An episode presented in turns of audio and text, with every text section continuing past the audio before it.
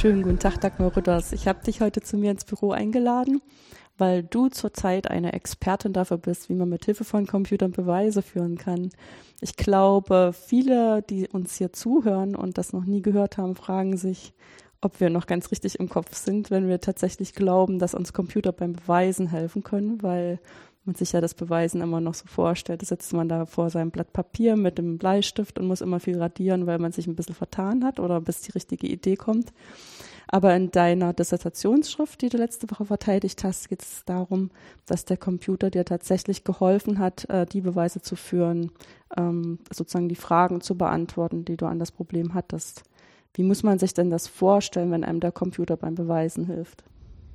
Also das ist ähm, so, dass man die Grundidee ist schon, dass man immer noch ähm, ein, ein analytisches Theorem hat, was die Grundlage von so einem Beweis bildet.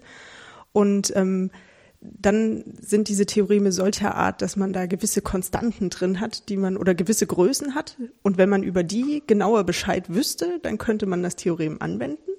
Und ähm, dieses Bescheidwissen über die Konstanten, da kann einem tatsächlich der Computer helfen. Das sind zum Beispiel ähm, äh, Funktionswerte. Wenn ich, äh, ähm, also ein ganz einfaches Beispiel ist, wenn ich die Nullstelle von einer Funktion zum Beispiel ausrechnen möchte. Das geht ähm, zum Beispiel bei einem Polynom ersten oder zweiten Grades. Dann kann man das alles noch ähm, mit dem Bleistift und Papier hinschreiben. Da kennt noch jeder die Formeln aus der Schule. Aber das wird ganz schnell so schwierig, dass man die Lösung auch nicht mehr geschlossen hinschreiben kann.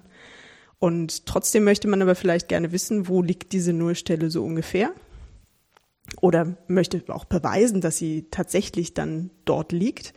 Und dafür kann man sich zum Beispiel überlegen, dass man zunächst erstmal mit dem Computer eine Näherung ausrechnet für diese Nullstelle. Da gibt es dann irgendwelche Verfahren dafür, die einem so eine Näherung liefern. Richtig, genau. Das macht dann die Numerik für mhm. uns. da bedienen wir uns also bei den Numerikern und holen uns dort erstmal eine Näherungslösung für unsere Funktion.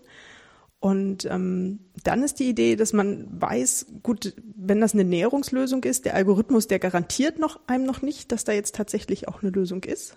Aber wir vermuten, wenn wir jetzt noch ein bisschen links dazu nehmen und noch ein bisschen rechts dazu nehmen, dann gibt das ein Intervall, und in diesem Intervall müsste ja dann eigentlich auch eine Näherungslösung liegen. Das ist dieses Grundvertrauen, dass der Algorithmus nicht total gelogen hat, ne? Richtig, ja. genau. Und ähm, jetzt muss man aber immer noch beweisen, dass tatsächlich in diesem Intervall eine echte Lösung der Funktion liegt. Und ähm, da ist jetzt die Idee zum Beispiel beim ähm, bei diesem Nullstellenproblem, dass man den Zwischenwertsatz verwenden kann. Zwischenwertsatz Analysis 1 heißt genau, geliebt richtig. von allen Studenten, ja auch von den Ingenieurstudenten, die das lernen müssen. Aber das sieht man mal, die haben auch alle ihren ihre Genau, Anwendung. die haben alle ihre Relevanz ja. und den kann man dort zum Beispiel verwenden. Wenn man jetzt zeigen kann, dass an der linken Intervallgrenze die Funktion zum Beispiel einen negativen Funktionswert hat und an der rechten Intervallgrenze, dann hat sie, dort hat sie einen positiven Wert und die Funktion ist ähm, stetig, also man kann sie ohne abzusetzen mit dem Bleistift ähm, durchzeichnen, dann weiß man, die muss irgendwann mal über die Null gehen oder durch die Null ja, durchgehen. Mindestens einmal, ja.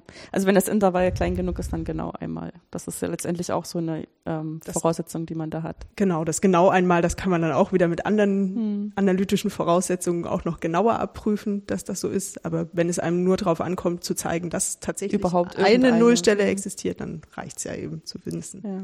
dass es mindestens einmal durch die Null durchgeht haben wir schon ganz schön harsch, äh, haarspalterische Mathematik hier gemacht. Ein und genau eine Nullstelle. Aber das sind ja auch genau die Sachen, ähm, wo man sich vorher drüber klar sein muss, was hat man eigentlich für eine Frage. Ne? Braucht man, dass überhaupt eine da ist oder braucht man, dass genau eine genau. da ist? Braucht man, dass es ähm, eine einfache Nullstelle ist oder vielleicht eine doppelte Nullstelle und alle solche Fragen brauchen auch andere Methoden. Also da kann man tatsächlich Hilfe vom Computer bekommen. Das kann ich mir auch gut vorstellen, weil der natürlich viel schneller so einen Funktionswert ausrechnet als ich selber eventuell. Genau. Bis hin zu, dass ich es vielleicht gar nicht rauskriege. Ich hatte gestern das Problem, ich wollte die 13. Wurzel aus 3 ausrechnen. Da kommt man auch erstmal so ein bisschen ins Schwitzen, was man da jetzt schnell macht. Richtig, aber der Computer, der, der kann, kann, das, das äh, ja. zum Glück relativ schnell machen. Ja. Wobei man dann eben aufpassen muss, ähm, dass der Computer die Rundungsfehler, die er möglicherweise macht, dass man da auch entsprechende Verfahren benutzt, um diese Rundungsfehler alle einzufangen. Hm. Rundungsfehler, wo kommen die denn her? Ja, die kommen daher, dass äh, ein Computer ja auch nur eine Maschine ist und ähm, nur eine endliche Menge von Zahlen darstellen kann. Und sowas wie, ähm, ja, bei Wurzel 2 oder auch bei der 13. Wurzel aus 3. Ja. Das ist zum Beispiel eine Zahl, die kann der Computer gar nicht exakt darstellen. Das heißt, die ist schon, ähm, wenn man dem Computer beibringen möchte, diese Zahl zu benutzen, dann wird er nur eine gerundete Version dieser Zahl kennen. Das heißt, schon da hat man den Fehler und wenn man dann weiterrechnet mit dieser Zahl, dann kommen natürlich noch mehr Fehler dazu. Ja, weil jede von den Zahlen, mit denen man so eine Operation ausführt, wie addieren, subtrahieren, multiplizieren, also die allereinfachsten Operationen haben wir noch keine Wurzel gezogen. Genau. Ähm, die haben schon eine falsche Darstellung und das setzt sich natürlich dann fort, wenn man das Ergebnis der Operation darstellen will. Ähm, wie kann man sich denn, also ich, es klingt so, dass wenn man sich vom Computer helfen lassen will, natürlich diese Arten von Fehlern irgendwie aufgefangen werden müssen.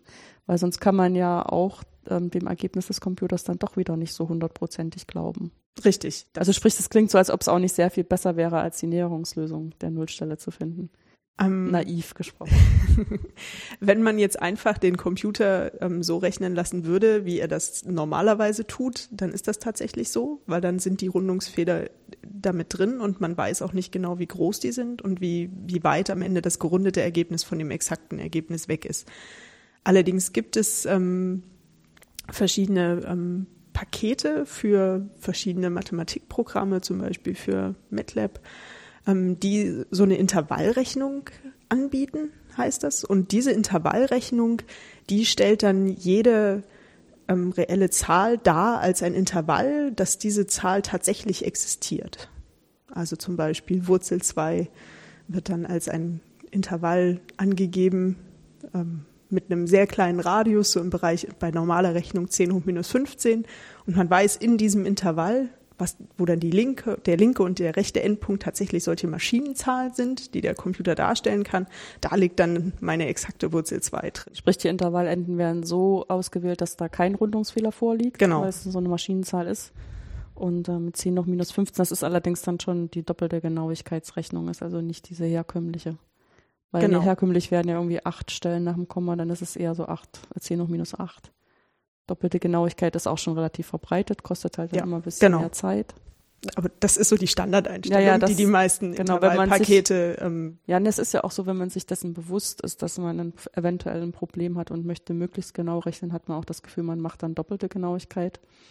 Das sollte dann auch reichen, weil man das Gefühl hat, dann bis 10 hoch minus 15, das ähm, ist eh so eine Genauigkeit.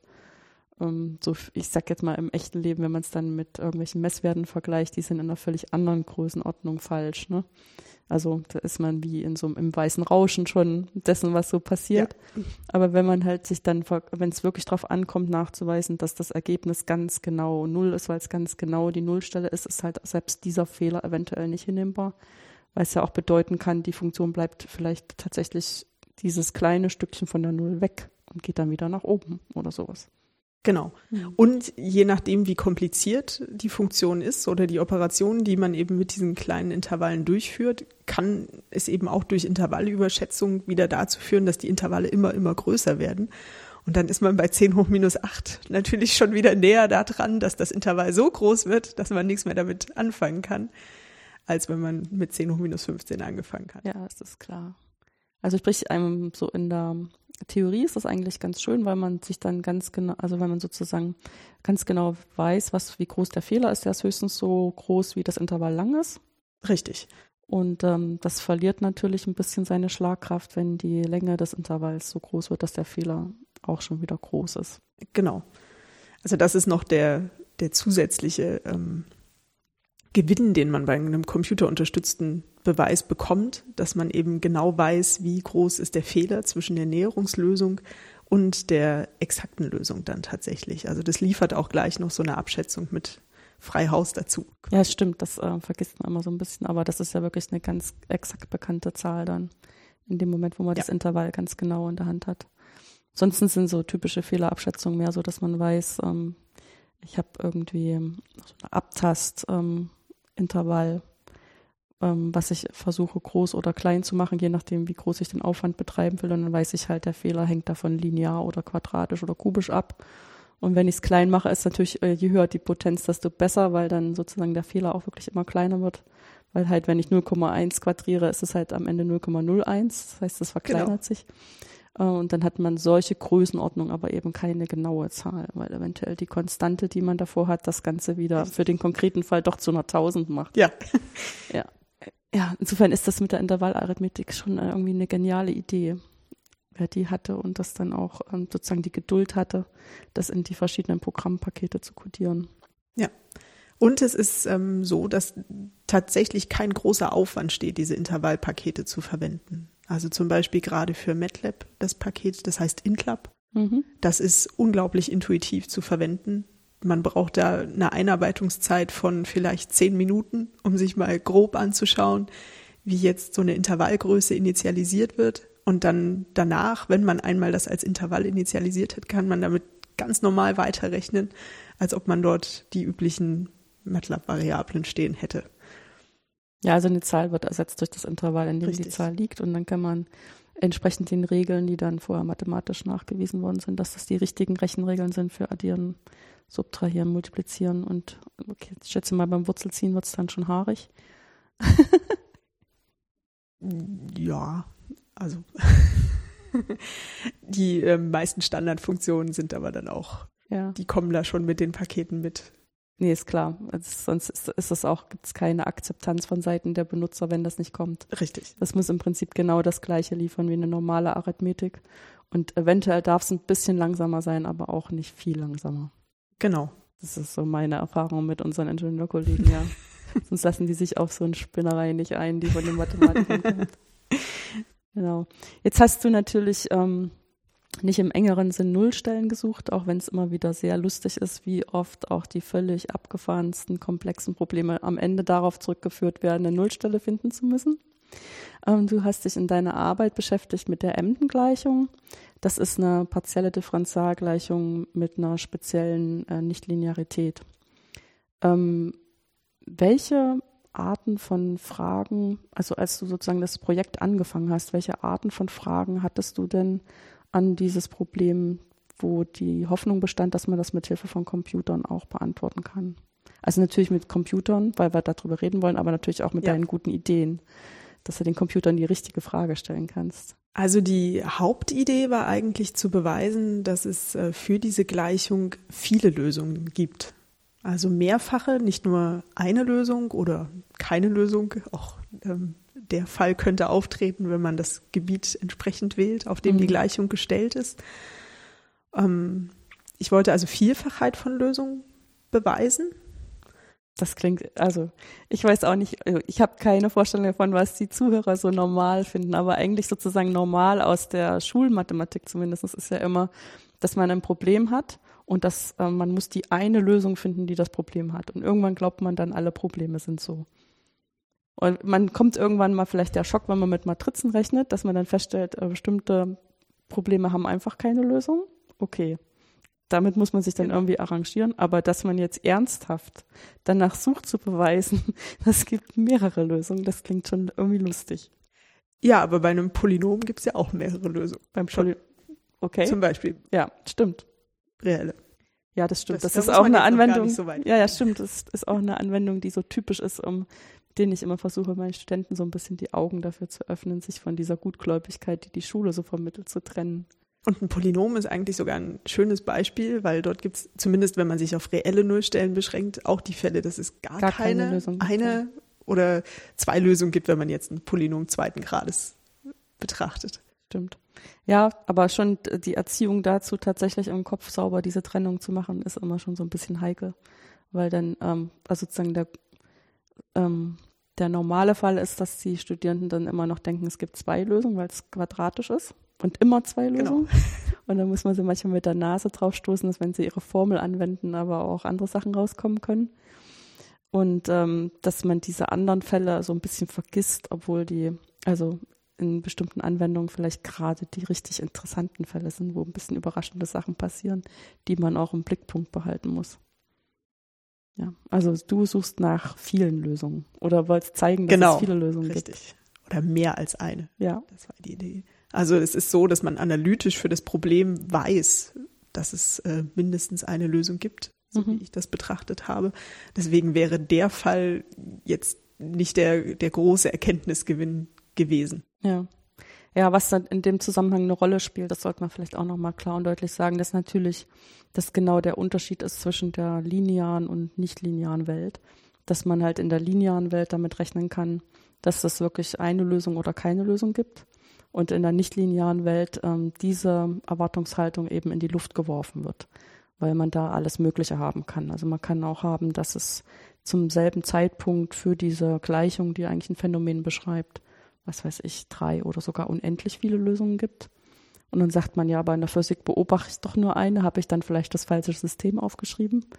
Aber da kommt dann dazu, dass man eben feststellt, dass manche von den Lösungen halt ähm, stabiler sind als andere und dann sozusagen beobachtet man am Ende nur die stabilen Lösungen und dann ist die Physik wieder mit der Mathematik ver, ähm, so ein bisschen versöhnt. Mhm. Zumal ja auch diese instabilen Lösungen, die es erstmal nur so latent das System zulassen würden, können sich ja eventuell auch manifestieren, wenn sich irgendwie so kleine Änderungen im System ergeben.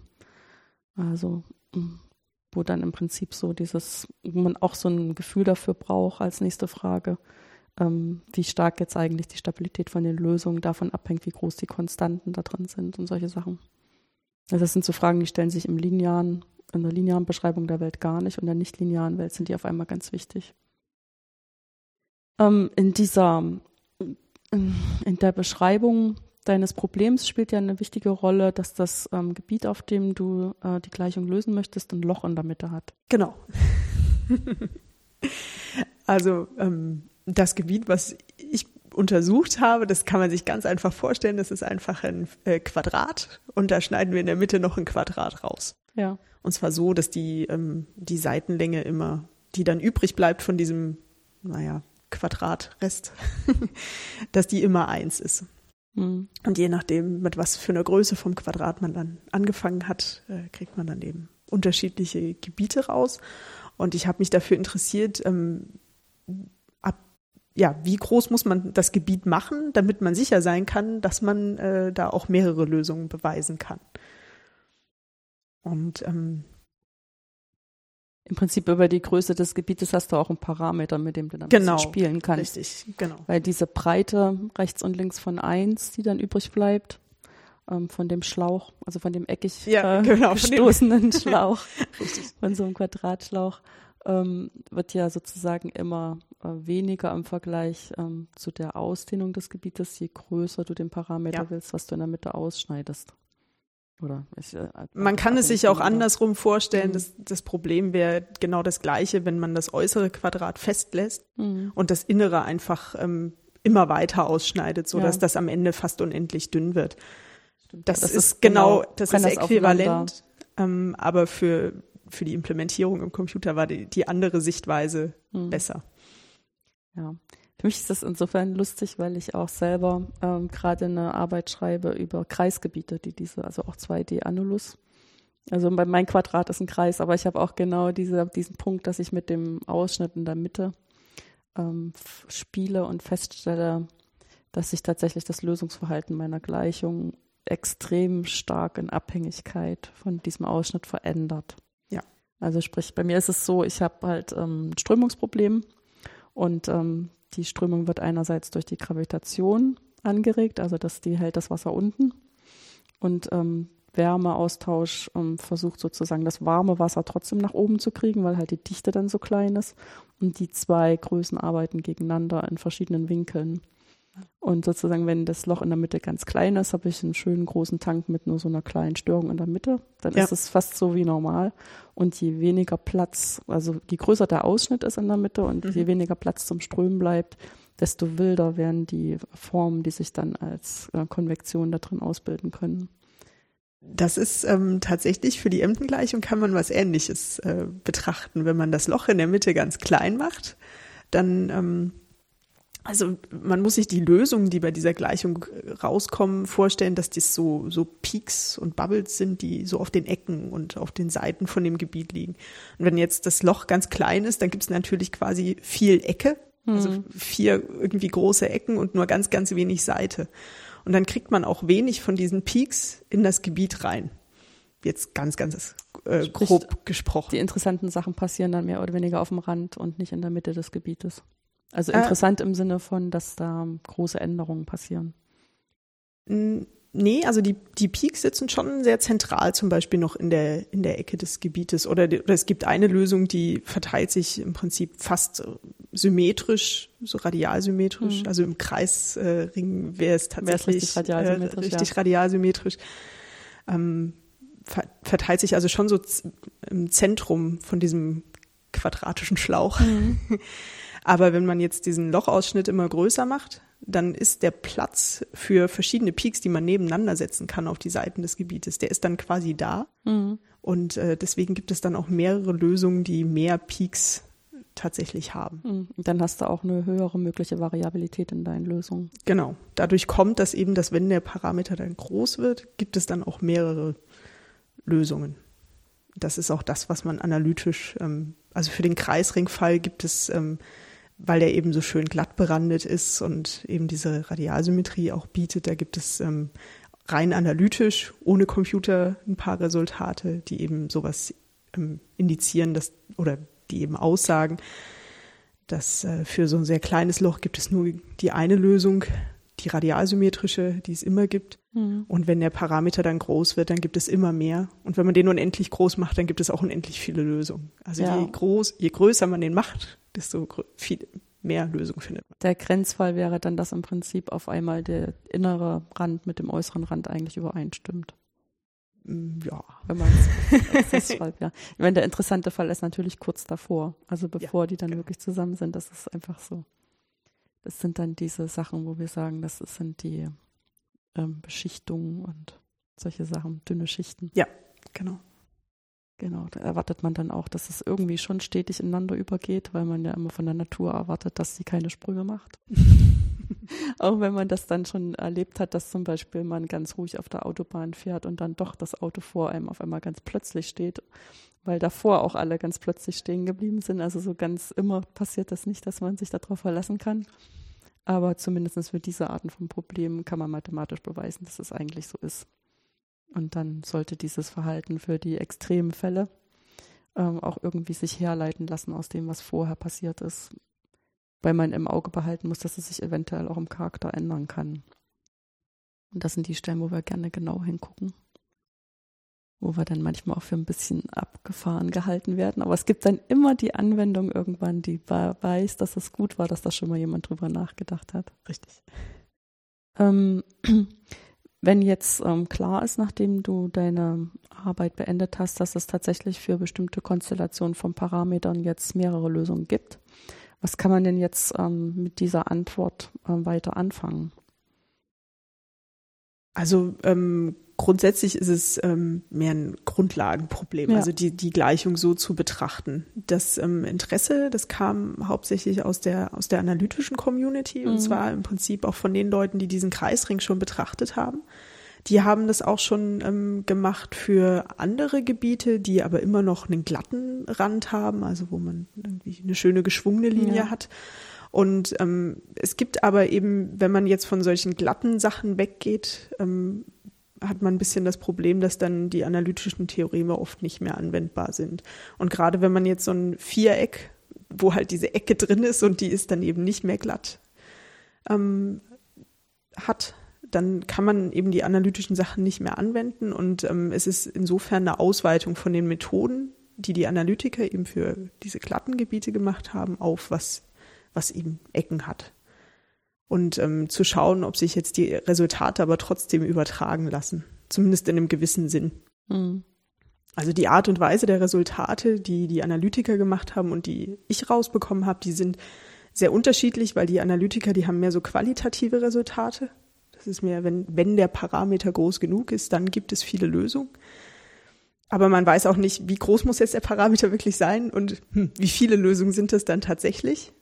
Und das, was ich rausbekommen habe, das ist zum Beispiel ab t gleich so und so weit. Also t ist jetzt mein Parameter. Nicht, dass ich hier Buchstaben einführe und die ja. nicht erkläre.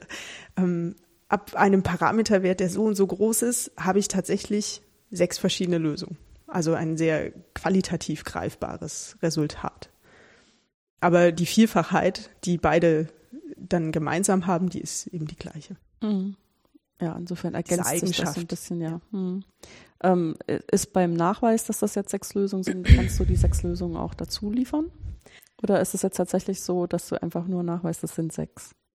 Ähm, es ist so wie, genauso wie bei diesem Beispiel, was wir am Anfang hatten von der Nullstelle, mhm. wo man ja dann so ein kleines Intervall ähm, vielleicht beweisen kann, wo die Nullstelle drin liegt, ist es auch ähm, bei diesem Problem so, dass man eine Näherungslösung hat, die man mit irgendeinem numerischen Verfahren bekommt. Und ähm, man bekommt dann auch eine Abschätzung in einer, einer Norm und äh, weiß dann, dass in dieser kleinen Umgebung der Näherungslösung tatsächlich die exakte Lösung existieren muss. Und die Näherungslösung, die kann man sich natürlich hinmalen und plotten. Dann weiß man, wie die aussieht und dann kann man sich vorstellen, okay, Sowas mit kleinen Abweichungen mhm. sieht es so ähnlich aus. Ja, man hat im Prinzip auch so ein, so ein Intervall ringsrum, dass man dieser Näherungslösung anheften kann und dann weiß man, in diesem Schlauch genau so verläuft die. In etwa. Ja, das heißt, wenn man die an einem bestimmten Punkt auswerten wollen würde, dann hätte man auch ein gewisses Intervall, in dem man weiß, da liegt dann auch der Funktionswert drin zum Beispiel. Ja, Funktionswert ist jetzt ein bisschen schwierig, weil das Konzept der Lösung, was dahinter ja, steckt, nicht, sind, ja. äh, ähm, nicht erlaubt, dass man jetzt an einer Stelle einen Funktionswert ausrechnet. Ja. Aber das führt, glaube ich, sehr weit in die Tiefe, Tiefen der Analysis. Mhm. Als du ähm, dich entschieden hast, über das Thema zu promovieren, war ja sicherlich in gewisser Weise äh, der erste Schritt, sich erstmal eine Überschrift, Übersch eine Übersicht zu verschaffen, äh, was es schon an Ergebnissen gibt. Und dann hat man auch so eine gewisse Erwartungshaltung, wie man das jetzt angehen wird. Was war denn für dich die größte Überraschung oder der, sozusagen ein, ein Problem, was du dir so vorher nicht vorgestellt hast, was dann gelöst werden musste oder so, eine, so ein Knackpunkt ähm, für dich während der Bearbeitung des Problems? Ähm, es war technisch teilweise sehr aufwendig, diese Größen und Konstanten, die man braucht, um das analytische Theorem zum Laufen zu bekommen, quasi, um die zu bekommen. Also ähm, man muss zum Beispiel ausrechnen, wenn man so eine Näherungslösung hat und man setzt die jetzt wieder in die Gleichung ein, mhm. dann hätte man ja gerne, dass da Null rauskommt. Ja. Also Null wäre perfekt, weil dann wäre es eine exakte Lösung. Das kann man nicht erwarten. Aber man hätte gerne, ähm, dass da was sehr Kleines rauskommt. Aber diese Größe, die muss man tatsächlich ausrechnen. Ähm, diese sehr kleine Größe. Und mhm. die muss eben sehr genau ausgerechnet werden.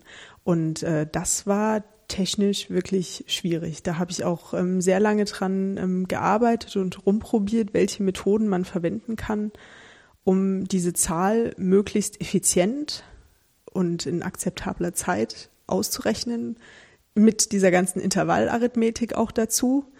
Da kam eben sehr oft dieses Problem dieser Intervallüberschätzung auch rein, ähm, dass man eben auch genau genug rechnen muss, damit nicht am Ende der Fehler, der durch die Intervallrechnung reinkommt, größer ist als die Zahl, ja. die eigentlich äh, in dieser Defektgröße, also das ist das Einsetzen dieser Näherungslösung in die Gleichung, dass das nicht zu groß wird. Das heißt im Prinzip so technische Dinge, die man erstmal ein bisschen unterschätzt, weil man denkt, das ist ja eigentlich klar. Genau. Da sind, ähm, das, man, das lässt sich relativ leicht darstellen. Also das Hauptproblem war da tatsächlich Integrale auszurechnen, wo aber dummerweise sowohl Polarkoordinaten drin vorkamen als auch kartesische Koordinaten. Und das war halt leider nicht nur ein Integral, sondern das waren dann ein paar zehn bis hunderttausend. Das heißt, da muss man sich dann schon gut überlegen, wie man das jetzt irgendwie automatisieren kann, damit am Ende ähm, ein Algorithmus dasteht, der einem das auch in akzeptabler und schneller Zeit liefert, dieses Ergebnis. Ja, und sicherlich werden die Integrale dann auch irgendwie annäherungsweise gelöst. Genau. Da, dass man dann genau weiß, was man eigentlich da für Fehler wo macht. Richtig. Und dass man möglichst viel, wenig Fehler in Kauf nimmt. Ja, Okay, also das heißt, da gehört dann auch vor diese, also erstmal so ein bisschen Überlegung, dann versucht man, ob die Überlegung richtig gewesen ist. Stellt man fest, nee, da hat man doch noch einen Denkfehler drin gehabt. Genau, oder es ist immer noch zu schlecht, Ja. denn die Integrale kann man dann eben nicht mehr, oder viele der Integrale kann man nicht mehr genau ausrechnen. Und ähm, ja, dann darf der Fehler, den man beim Intervall ausrechnen oder beim Abschätzen macht, eben auch nicht zu groß werden. Ja. Gut. Ähm, die äh, sozusagen die Art deiner Promotion ist ja auch innerhalb, also ich meine, eigentlich ist sozusagen jede Promotion ja auch dann so, dass man in dem Moment am Ende der Spezialist auf der Welt ist. Gibt so eine Community, die sich dafür interessiert, aber eigentlich hat man dann sich mal die Zeit genommen, ein Problem sehr genau zu verstehen und das für die anderen so aufzuschreiben, dass sie auch was davon haben, was man davon gelernt hat. Wie ist es denn dazu gekommen, dass du dir überhaupt zugetraut hast, äh, so ein Problem zu behandeln? Also sprich, auf welchem Weg bist du dahin gekommen, äh, wo du jetzt stehst? Also an die an das äh, Promotionsthema an sich. Ich habe ähm, bei meinem jetzigen Doktorvater, Herrn Plum, auch schon die Diplomarbeit geschrieben. Und das war auch schon ein computerunterstütztes äh, Problem, was ich damals behandelt habe. Da war aber ähm, in meinem Gebiet noch kein Loch drin. Und da war das noch ein bisschen einfacher. Und da wollte ich auch tatsächlich beweisen, dass es nur eine Lösung gibt und nicht viele Lösungen. Okay. Und ähm, das Thema fand ich aber damals sehr, sehr spannend. Also überhaupt diese ganze Thematik der computerunterstützten Beweise. Und äh, so bin ich dann auch an die, an das Thema für die Doktorarbeit gekommen, Mhm. dass das in, in diesem Bereich der computerunterstützten Methoden ist. Und die Idee, dass man dann diese, ähm, ja, eigentlich diese kreisringartigen Gebiete, aber eben jetzt mit, Mit den, den Ecken, drin, ähm, macht, das kam von den, kam dann wieder aus einer analytischen, äh, von einer analytischen Seite her wurde das angetragen, dass man das doch mal untersuchen könnte, was man da mit Computerunterstützung noch machen kann. Ja. Das heißt, du hast auch hier in Karlsruhe studiert. Genau. Ich habe äh, hier in Karlsruhe studiert, war ein Jahr zwischendurch mal an der ETH Zürich in, äh, im Erasmus-Jahr im siebten und achten Semester.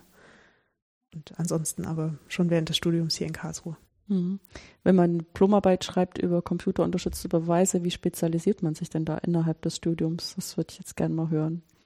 Ähm, ich habe zuerst mal relativ viele Vorlesungen im Bereich ähm, Analysis gehört und dann eben auch so Rand- und Eigenwertprobleme, partielle Differentialgleichung, also was jetzt so die analytischen Grundlagen dafür dann liefert, nichtlineare Rand- und Eigenwertprobleme noch.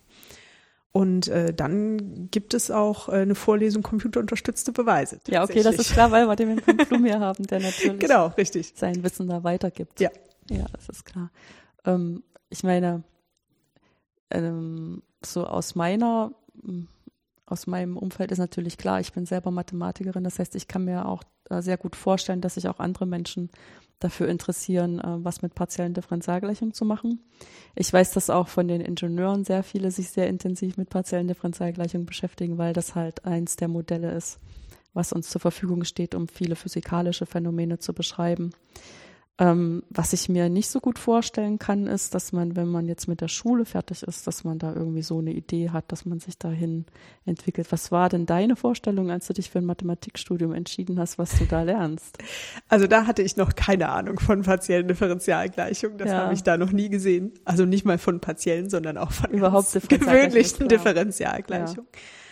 Ähm, also ich fand Mathematik eigentlich schon immer sehr spannend. Ich habe ähm, auch ganz früh schon, also ab der vierten Klasse, glaube ich, immer an diesen Mathematik-Olympiaden teilgenommen.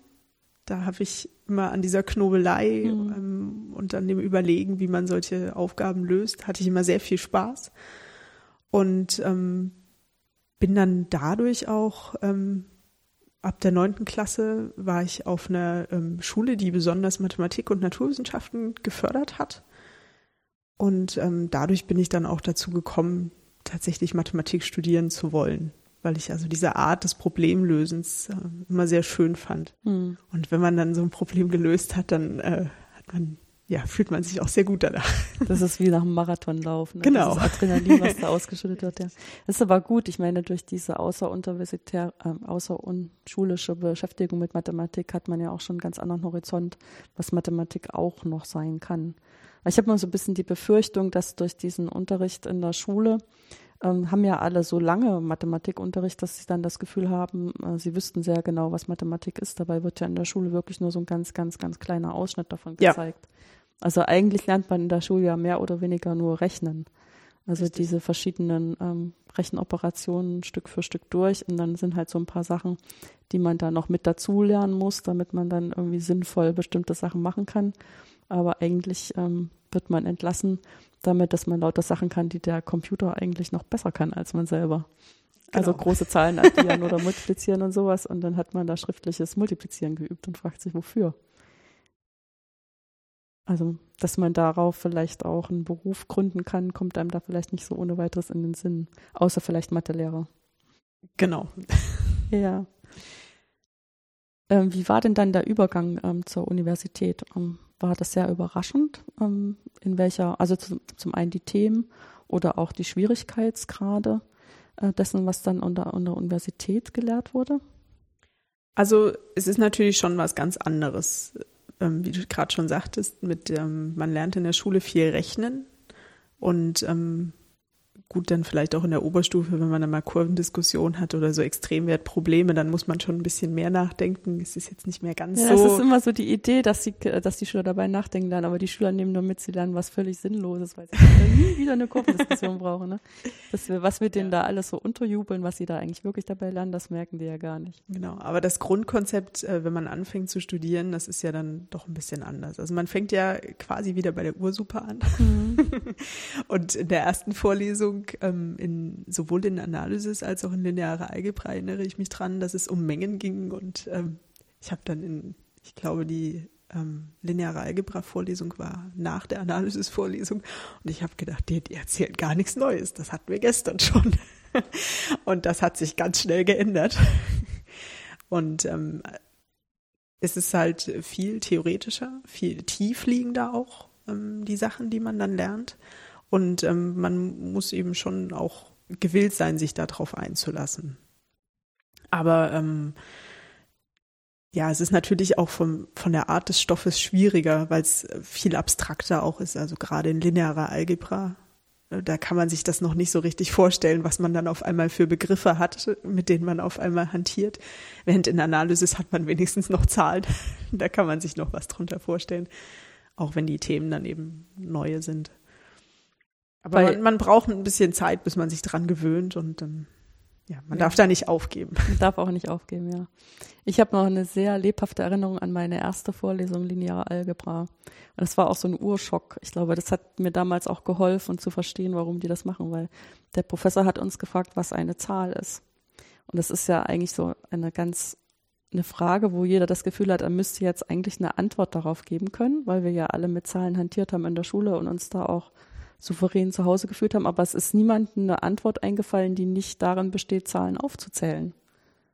Ja. Und sozusagen sich dann mal ein Semester Zeit zu nehmen und mal zu zeigen, was eine Zahl ist, damit man, weiß ich, so Strukturen wie zum Beispiel im Vektorraum, braucht man halt einfach mhm. ein bisschen Zeit, den zu entwickeln und dann zu zeigen, was sind jetzt wirklich die wichtigen Eigenschaften an so einer Zahl, dass man da addieren kann und mit einem Skalar multiplizieren und ähm, dass es immer ein inverses Element gibt oder auch nicht und solche Sachen, die ähm, einem für die normalen Rechenoperationen so eingebläut worden sind, dass man die auf so eine Stufe heben kann, wo man dann einfach sagt, das soll die und die Eigenschaften haben.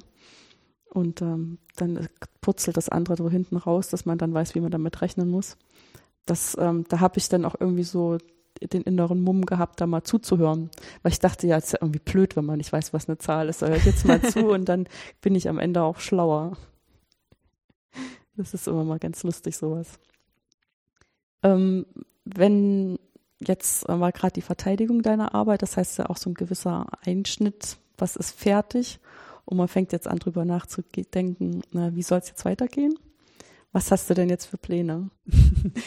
ja, meine Pläne, das sieht man gerade nicht, aber ich kann deswegen sehen. muss ich, genau, ähm, muss ich das kurz erzählen. Also ich bin jetzt schwanger und ähm, werde dann in zwei Monaten Mama und äh, werde jetzt also erstmal ein bisschen zu Hause bleiben und mir dann in der Zeit Gedanken machen, was ich dann später, also so in einem Jahr vielleicht, dann beruflich machen möchte.